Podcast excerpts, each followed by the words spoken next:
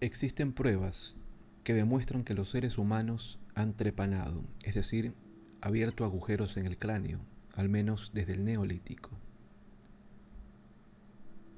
Si bien la primera evidencia de que se trata de una práctica antigua la constituyó una calavera hallada en Perú en la década de 1860, en aquella época los europeos pusieron en duda que los pueblos primitivos pudieron realizar semejante operación.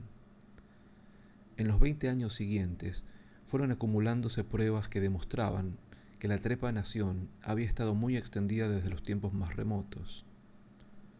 De hecho, de 120 calaveras prehistóricas halladas en una fosa funeraria en el noroeste de Francia, datadas hacia el 6500 a.C., 40 tenían agujeros de trepanación.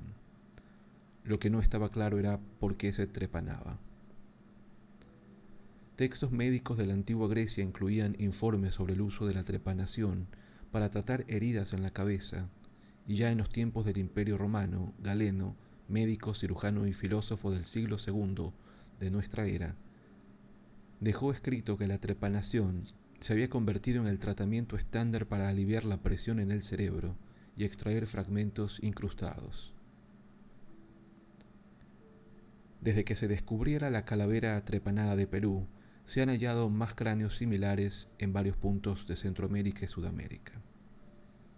También abundan las pruebas que confirman que en la Europa de comienzos de la era moderna, la trepanación constituía una práctica quirúrgica habitual para tratar las heridas en la cabeza. Y la práctica siguió con herramientas más refinadas hasta el siglo XIX. En aquel entonces aún eran habituales las trepanaciones a domicilio,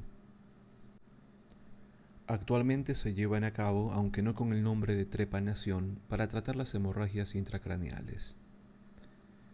Es imposible saber a ciencia cierta por qué se realizaban trepanaciones en tiempos prehistóricos, pero si se examinan las pruebas documentales más antiguas podría deducirse que se practicaban para tratar ciertas enfermedades mentales.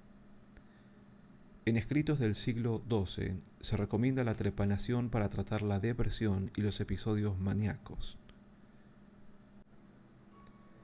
Es muy probable que la intervención física para curar los trastornos mentales fuera precursora de los tratamientos de sangrado y las purgas habituales a principios de la época moderna para el tratamiento de la locura, y también de las lobotomías que en el siglo XX se ejecutaban para curar enfermedades mentales graves.